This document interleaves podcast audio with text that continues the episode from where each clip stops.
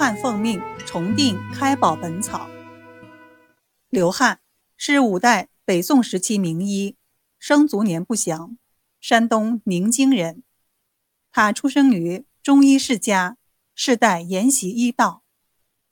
刘汉的前半生生活于五代十国时期，唐朝灭亡后，宋朝建立之前的五代十国，是中国历史上的大分裂时期。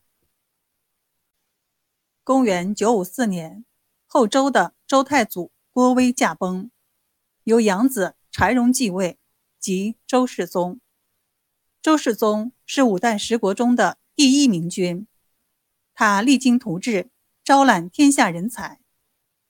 刘汉赶赴京都汴梁，到朝中献上祖传的中医秘籍《金用方书》三十卷，《论后》十卷，《经体治世集》二十卷。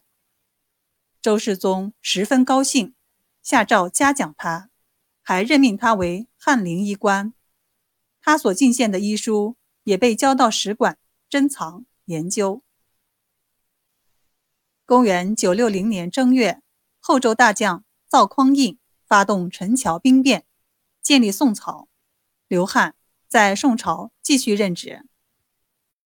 赵匡胤登基后，讲求治道，事事都要核实，要求方剂之士定要精通本职，便命令太常寺考核翰林医官的技艺。因为医术不精，被贬退的医官达二十六人。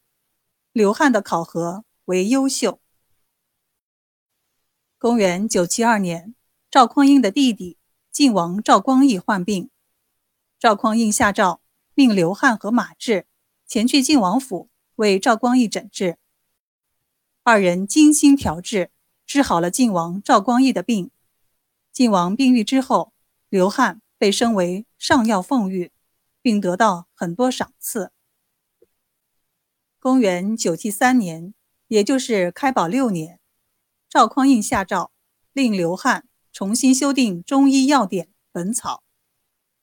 刘汉等九人以唐代新修《本草》为蓝本，并结合其他书籍相互参证，修正错误，补充遗漏，再由刘汉、马志。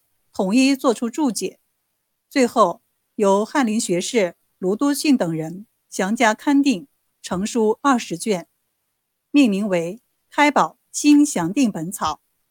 宋太祖为之作序，由国子监漏版刊行。公元九七四年，即开宝七年，宋太祖再次诏命刘汉、马志等人重新修订。这次修订。对原书颇有增损，最后由翰林学士李昉等人校勘成书后，全书和目录共二十一卷，命名为《开宝重定之本草》。全书共收载药物九百八十四种，新增药一百三十四种。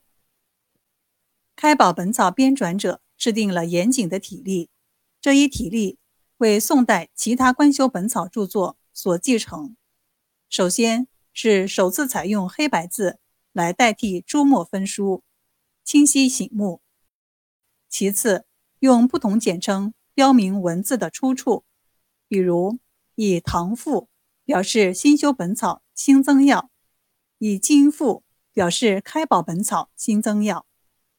这一体例规定，为保存古本草文献做出了重大贡献。刘汉一生最大的成就就是编纂了《开宝本草》，这是宋代第一部官修药典，也是中国乃至世界上第一部版刻印刷的药物学书籍。